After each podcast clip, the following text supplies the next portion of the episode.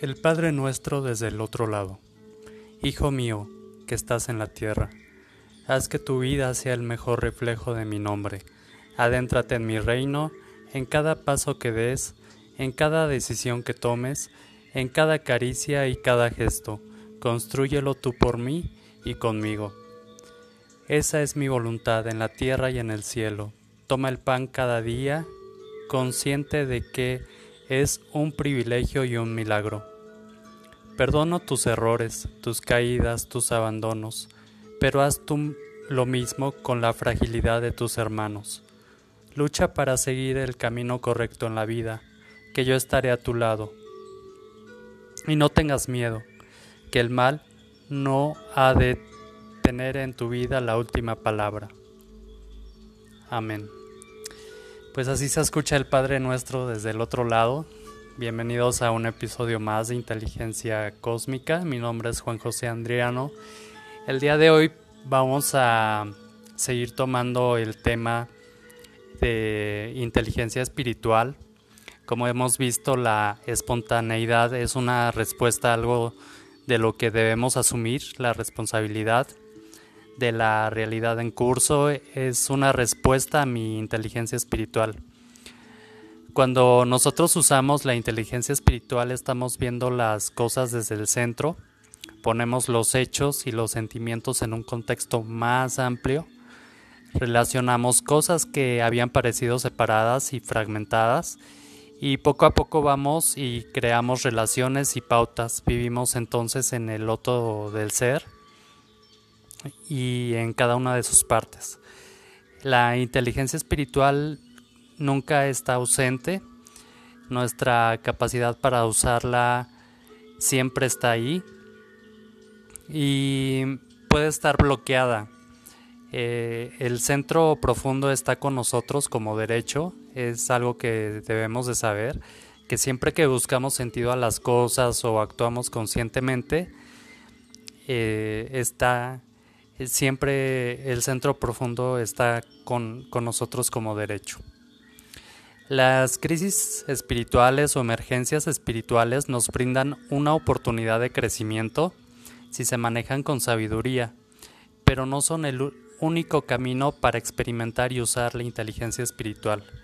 Las personas equilibradas o aquellas que la buscan también la pueden experimentar, los niños muestran un alto nivel de inteligencia espiritual, como ya hemos visto, porque siempre hacen preguntas como por qué, cómo, quieren construir un marco metafísico para sus vidas, recontextualizan las cosas y las colocan en un mayor marco de significado.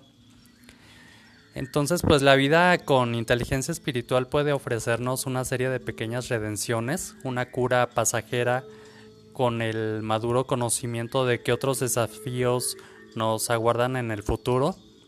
Nos da paz, aunque sigamos encontrando piezas de nuestro ser fragmentado y armando el rompecabezas.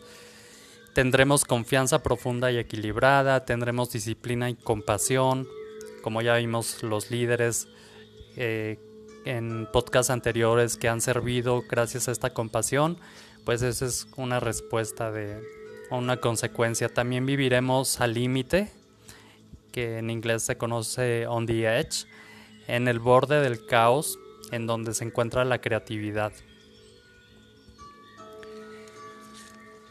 En hebreo las palabras compás, conciencia y lo, la oculta verdad interior del alma vienen de la misma raíz. Ser consciente es estar en contacto con la oculta verdad interna del alma. Poseemos un compás interno que guía nuestro comportamiento y decisiones, que es esta inteligencia espiritual. En griego antiguo las palabras inteligencia y naturaleza vienen de la misma raíz. Crecemos bien y somos inteligentes al permitir que brote algo del interior nos dicen que en nuestro interior hay una fuente de verdadero conocimiento. Jesús no se veía como un ser divino, sino más bien como alguien que ha despertado una fuerza divina en su interior. Sentía que esa fuerza divina estaba en todos, al alcance de todos, y la fuerza activa es la fuerza activa de la inteligencia espiritual. Hay seis caminos espirituales para ganar más inteligencia espiritual. El primero es el camino del deber, en donde se encuentra la personalidad convencional. Son arquetipos de Saturno, de tribu, del chakra base raíz, y nos habla de seguridad y orden. Eh, comunidad eh, tiene alianza con Dios y este el segundo camino es el camino del amor y de la entrega que está representado por el chakra sacro, la personalidad social y nos habla de curación. Se puede ver representado, por ejemplo, con Venus, Afrodita, la Madre Tierra. Es todo lo de protección, ¿no? De cuidado, y algunos ejemplos de líderes, pues está Lady D, está Madre Teresa de Calcuta, y pues son estas fuerzas cósmicas del Jin. El camino del conocimiento es el tercer camino, es la personalidad investigadora. En ella se encuentra el planeta Mercurio, que está representado por Hermes, el chakra del plexo solar, que es fuego y luz, y es una visión profunda del cosmos, es la caverna de Platón, que es un cambio de paradigmas y nuestro sitio en él. El cuarto es el camino de la transformación personal. Es la personalidad artístico, la motivación puede ser representada por Eros, creatividad, y es el chakra corazón. También nos habla Eros del orden, del compromiso. Los arquetipos son Luna, Diana, Artemisa, mitos del Santo Grial en la leyenda del Rey Arturo y pues por ejemplo Star Wars. El quinto camino es el camino de la hermandad, que es la personalidad realista. La motivación son construcción, ciudadanía.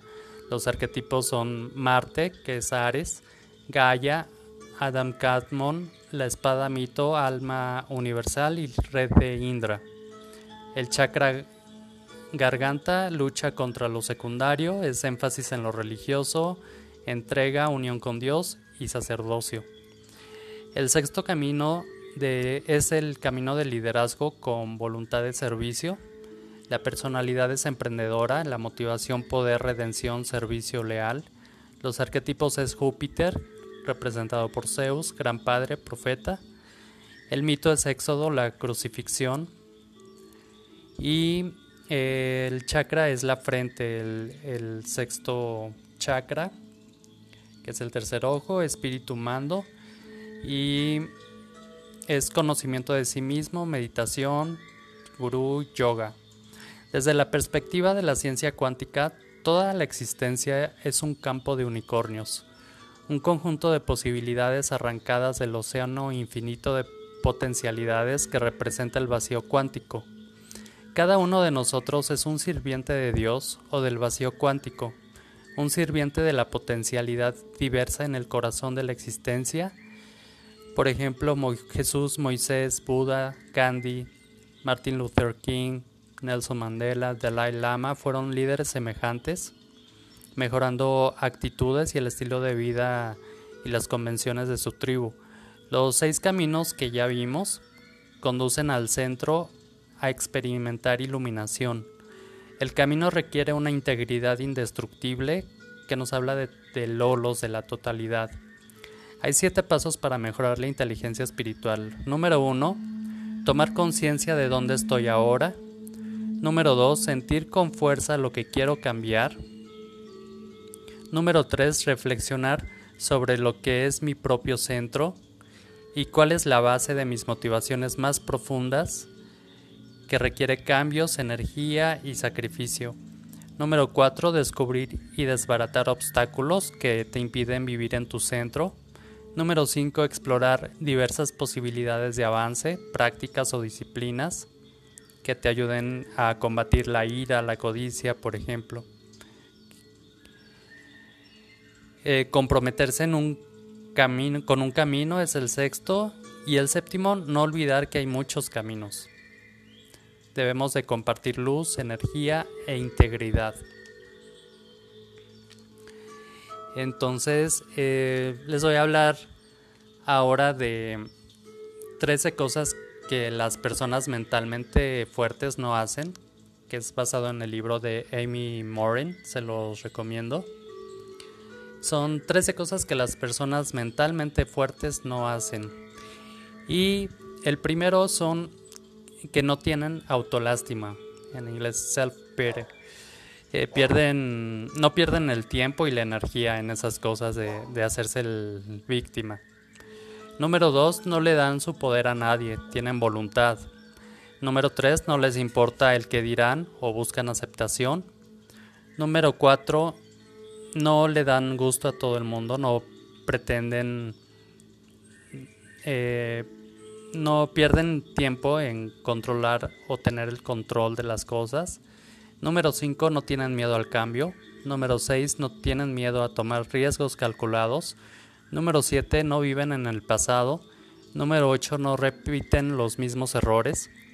Número 9, no se sienten no sienten resentimiento al ver el éxito de otros no les da envidia.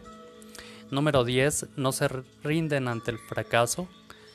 Son súper tenaces y perseverantes. Número 11, no le temen a la soledad. Como ya vimos en podcasts anteriores, es bien importante que, que no le tengas miedo a la soledad. Número 12, no se sienten que el mundo les debe algo. Y por último, número 13, no esperan resultados inmediatos. E, esto nos habla de paciencia. Que en estos tiempos, pues yo creo que muchos de nosotros estamos siendo probados en este aspecto. 8 hábitos que drenan tu energía. Número 1, ser control freak, en donde se sufre por frustración, porque deseas tener el control de todo. Número 2, ser don perfección o doña perfección, Número 3. Rescatar a todos y pasar a segundo plano. Número 4. Querer ayudar a los demás aunque los demás no quieran.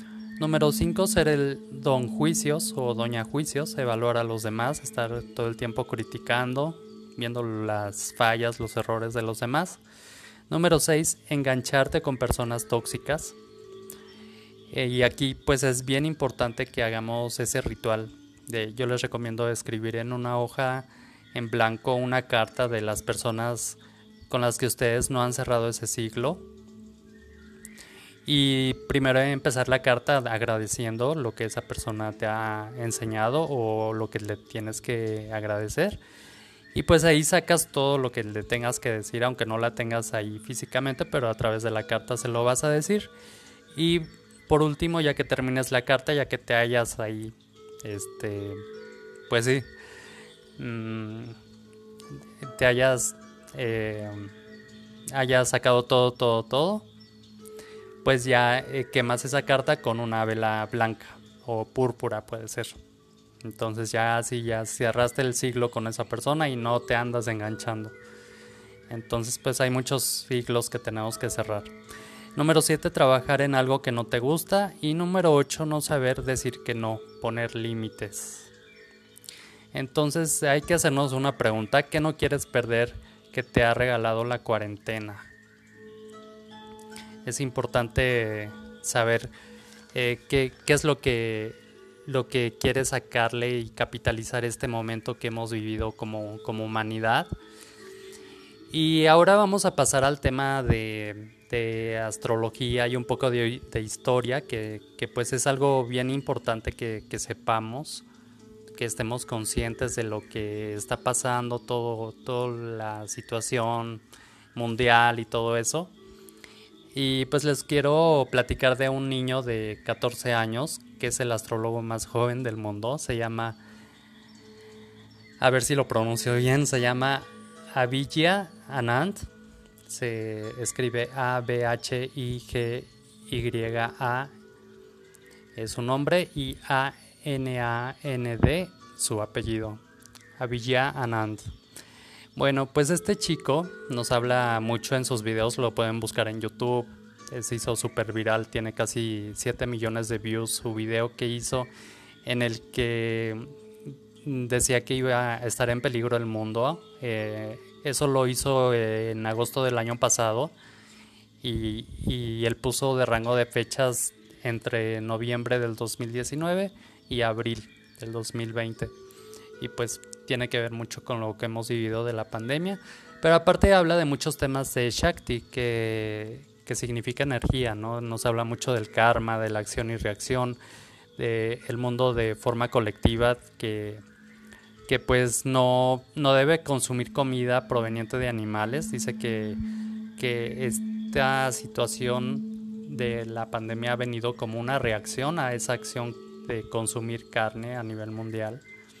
Entonces, este es una reacción y por lo tanto, pues como comunidad no debemos de comer a animales.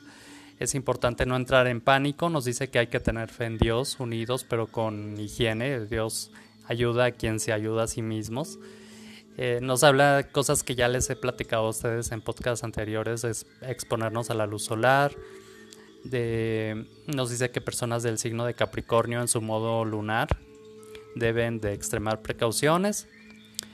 Y eh, pues él hace muchos mantras con su hermana y, y sabe muchísimo de este tema de astrología, que yo creo que es bien importante y por eso lo estamos tratando, que sepamos también es parte de nuestra inteligencia espiritual, que tengamos esta sabiduría, en donde pues hace miles de años nuestros antepasados codificaron un conocimiento vital en símbolos o morfos, asignaron a grupos de estrellas formas animales y también humanas y de objetos, guardaron en mitos y leyendas las relaciones entre estos personajes simbólicos y así codificaron la mecánica celestial.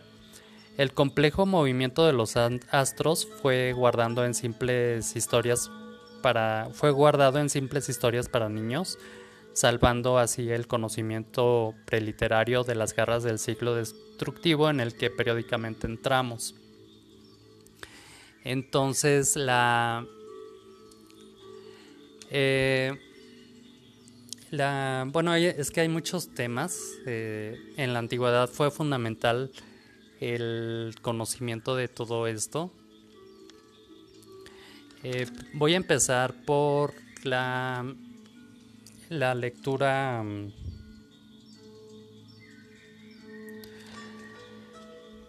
La lectura de de los arquetipos astrológicos que representa cada, cada uno de los planetas.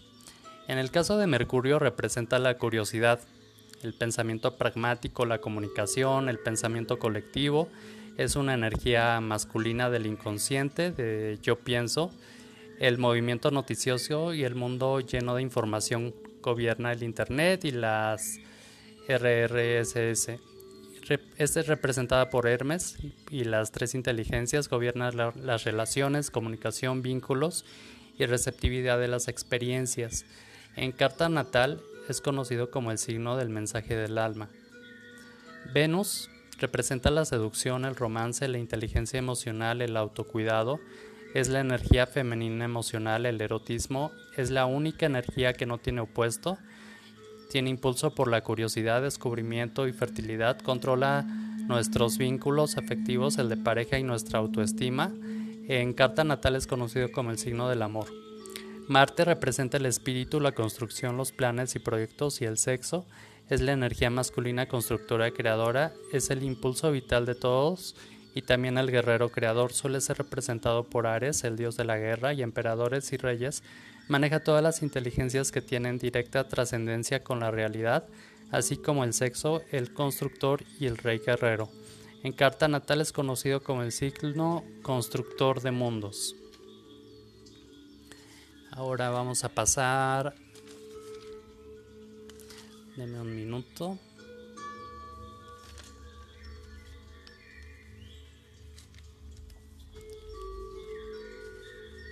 Vamos a pasar a Júpiter. Representa la expansión, los viajes, las filosofías y la comprensión holística.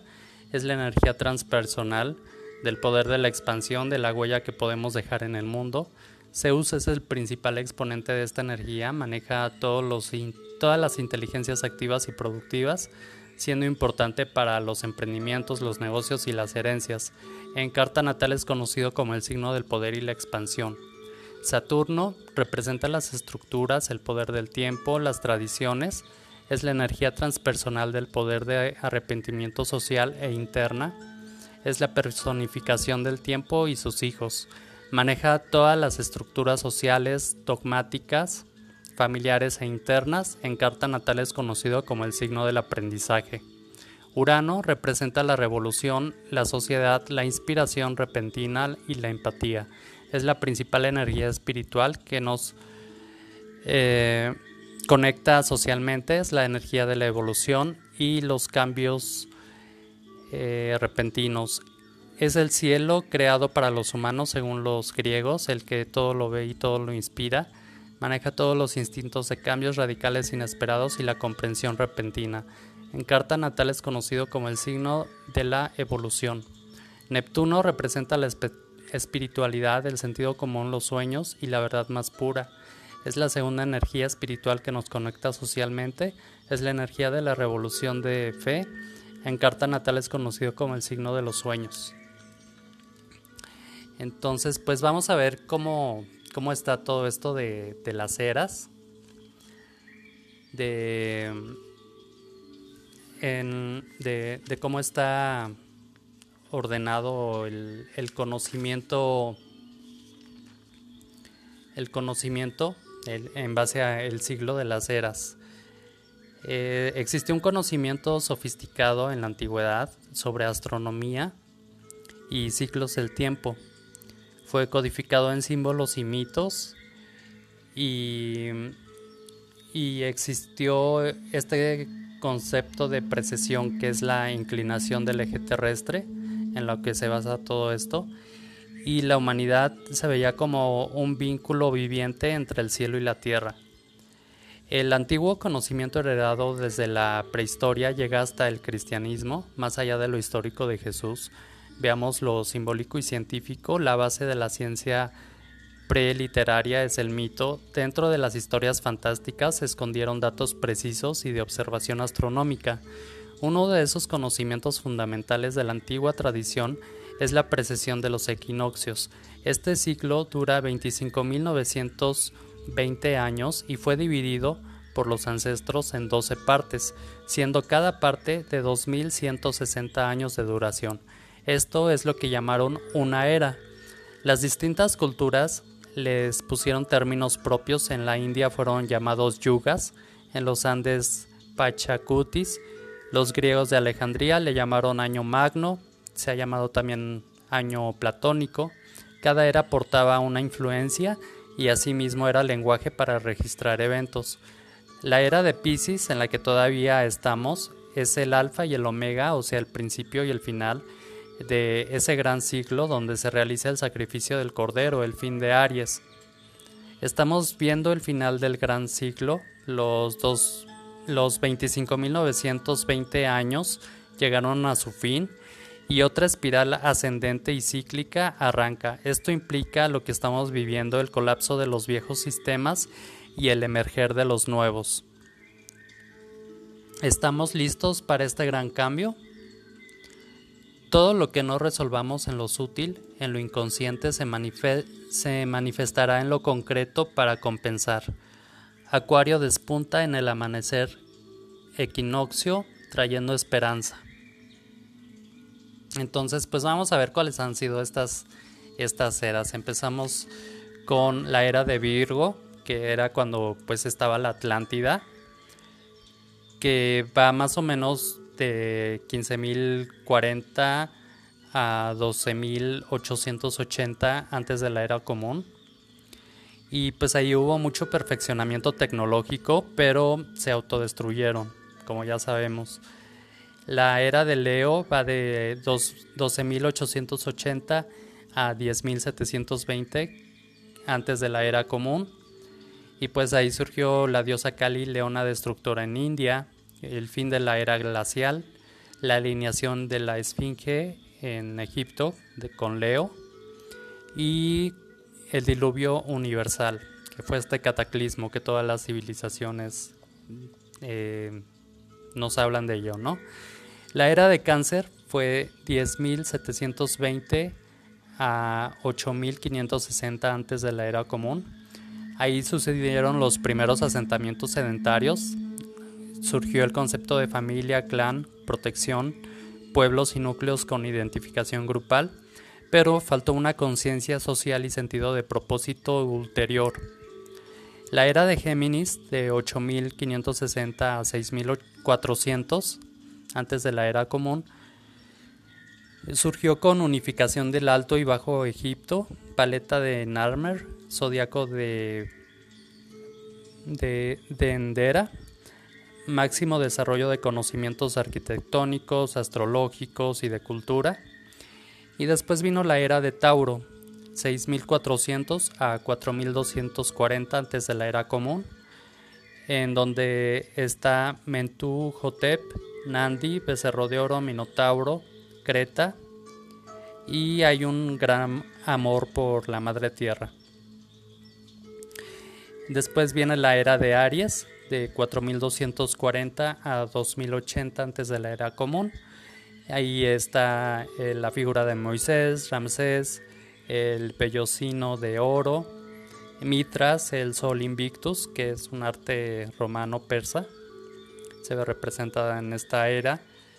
Eh, es una era de guerras, conquistas, invasiones, desarrollo de instrumentos de guerra, guerrero, Jehová del judaísmo, Dios creador del universo, y se ofrenda el carnero del sacrificio.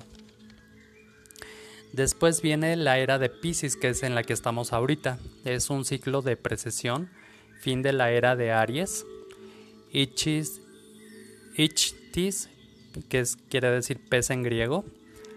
Paleo, nombre de Jesús. Piscis, constelación del equinoccio, se vive el sufrimiento por estar encarnado y el ansia por volver al estado eh, eh, urobónico, al paraíso perdido. Existe una separación de los aspectos materiales y prácticos de Virgo.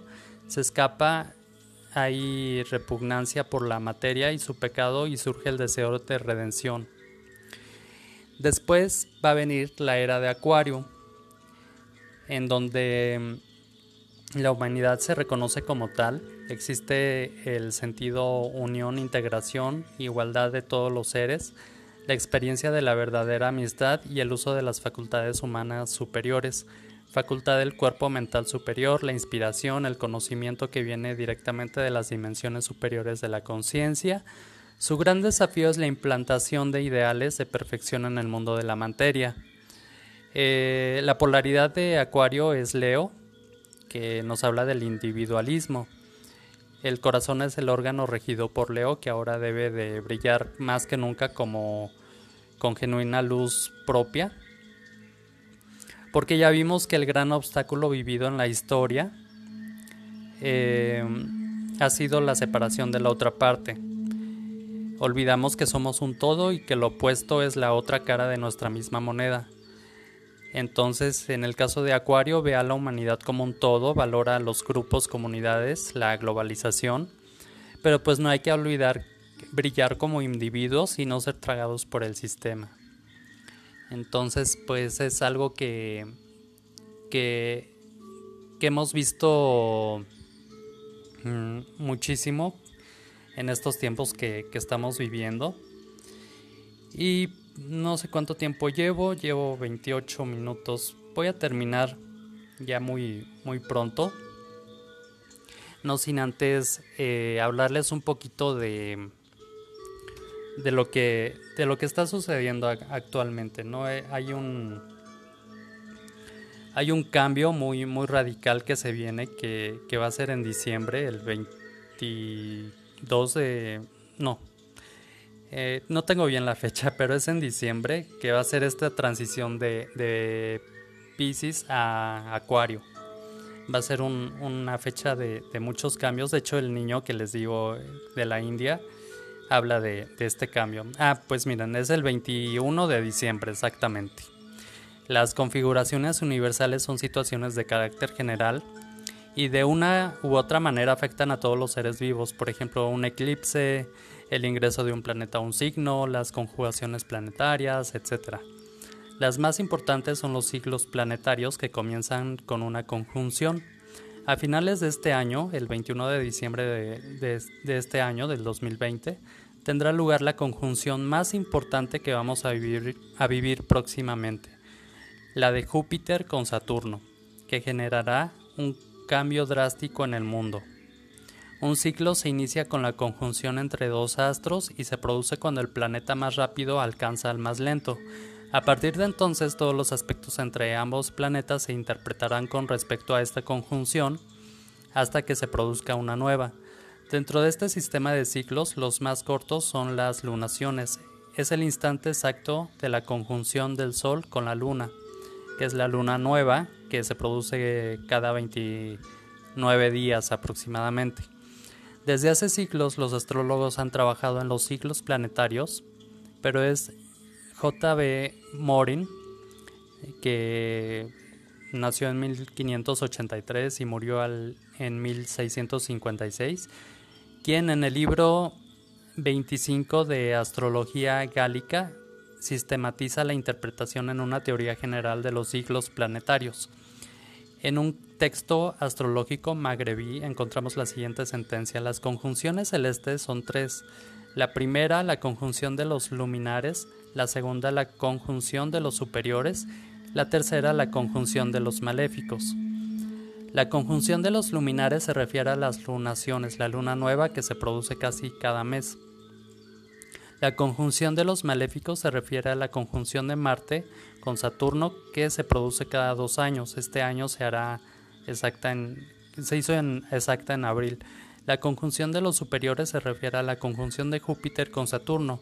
Los cronocratores, que son planetas que marcan tiempos, tanto Júpiter como Saturno. Entonces es súper interesante la conexión de Júpiter y Saturno de, de tierra a aire que, va a ser este cambio de tierra a aire. Meshallah, uno de los padres de la astrología árabe, nos dice en su texto sobre las conexiones de los planetas. La conjunción de Saturno y Júpiter es la conjunción máxima. Esta indica cambios en las sectas, partidos y religiones. Júpiter y Saturno forman una conjunción cada 20 años, pero a su vez las conexiones de estos dos planetas forman a su vez un siglo de conjunciones. Su ciclo combinado influye sobre periodos muy largos de aproximadamente 240 años en el mismo elemento, y a veces durante ese tiempo se intercalan conjunciones de un elemento distinto. 40 conjunciones de Júpiter y Saturno generan un periodo de 800 años divididos en cuatro periodos de 200 años aproximadamente cada uno, que corresponden al orden fuego, tierra, aire y agua.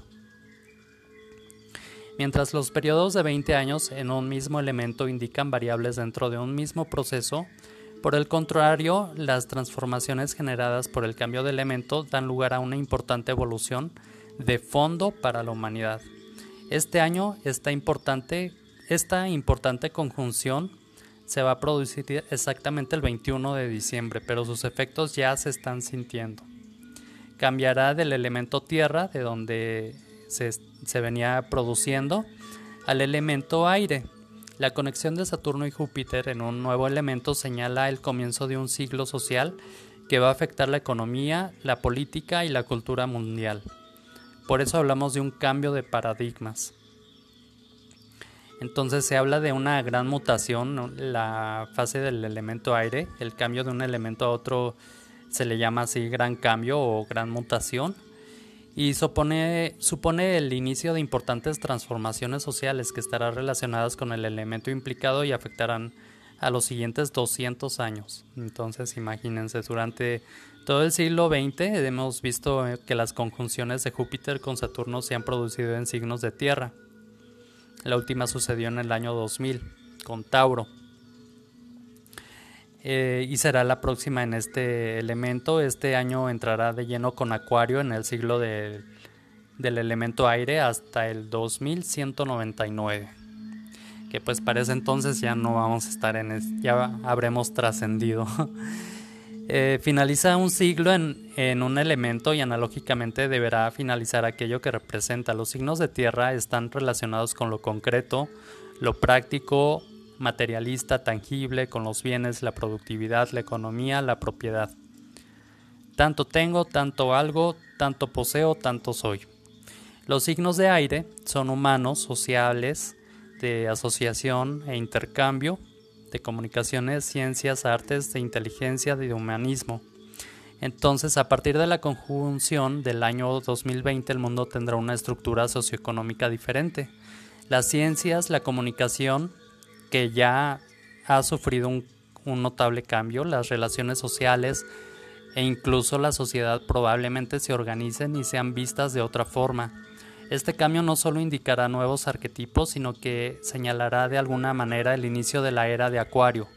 Los ciclos de Júpiter con Saturno marcan ciclos socioeconómicos, religiosos y culturales conocidos, este, pues ya eh, eh, Leo, Tauro, Aries, Escorpio, Libra, Piscis y Cáncer son signos que tienen una tendencia natural a, conectar con, con todo esto Perdón, esto ya, ya es otro tema. ya, ya no les. Ya no les quiero entretener, pero en el próximo podcast voy a hablar de, de qué es lo que. qué es lo que involucra este tránsito planetario. ¿Vale? Ya ahorita por el tiempo no, no voy a seguirles, sino me, me voy a seguir aquí tres horas. pero muchas gracias por su atención. Les recuerdo mi nombre, Juan José Andrián Olvera. Les deseo que tengan mucha protección divina en estos tiempos, mucha paciencia y, pues ya en el próximo podcast les estaré dando más consejos para estos tiempos que estamos viviendo, de, de enormes cambios, de enormes transiciones y pues eso es todo por hoy. Namaste.